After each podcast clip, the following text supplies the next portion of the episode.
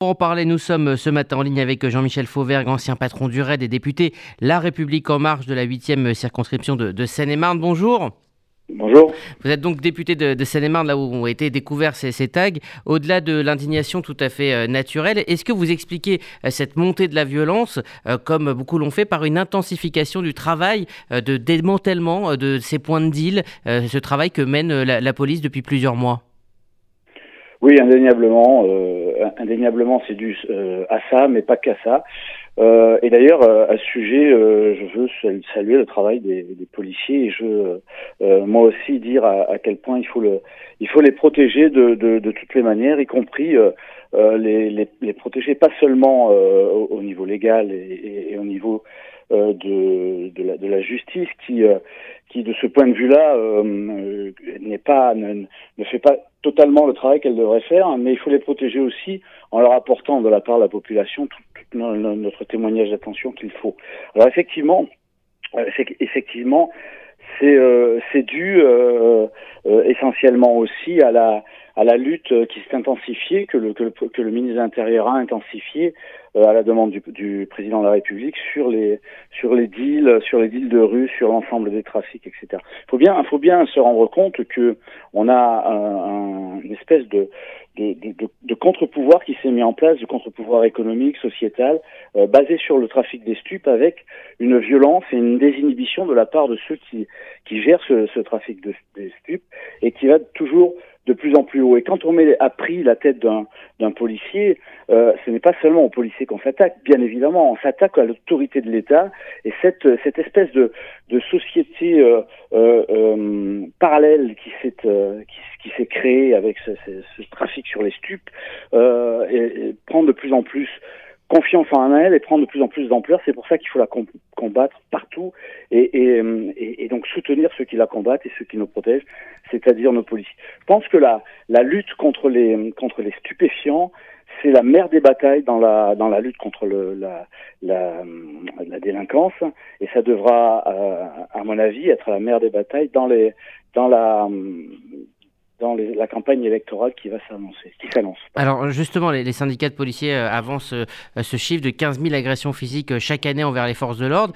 le monde politique s'agite. Est-ce que la solution, selon vous, passe par la loi? Vous avez dénoncé il y a quelques secondes un laxisme supposé de la justice, en tout cas dénoncé par un certain nombre de policiers. Alors est-ce que la solution passe par la loi, la renforcer, renforcer la loi, c'est ce que dit un peu la droite, ou par des moyens, comme, comme le dit la gauche?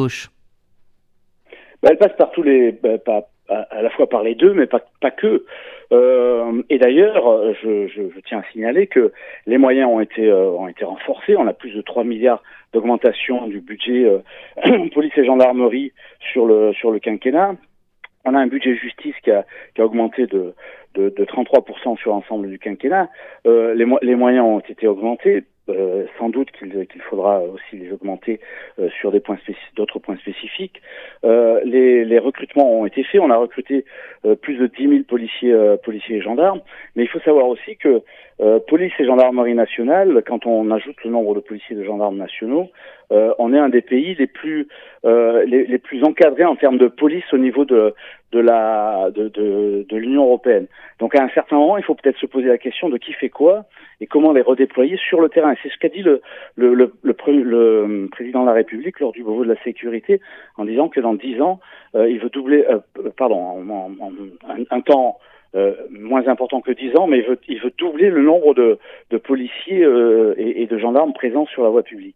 Il nous faut, pour lutter contre ça, il nous faut plusieurs choses. D'abord, une présence importante euh, des forces de l'ordre sur la voie publique et tout type de forces qui concourent à la sécurité. Voilà pourquoi euh, nous avons porté la loi sécurité globale, qui est une grande loi et qui, euh, et, et, qui euh, va faire travailler policiers nationaux et policiers et gendarmes nationaux avec les policiers municipaux, avec les services privés de sécurité, et avec les citoyens eux-mêmes. Donc si je comprends bien, c'est une question d'organisation.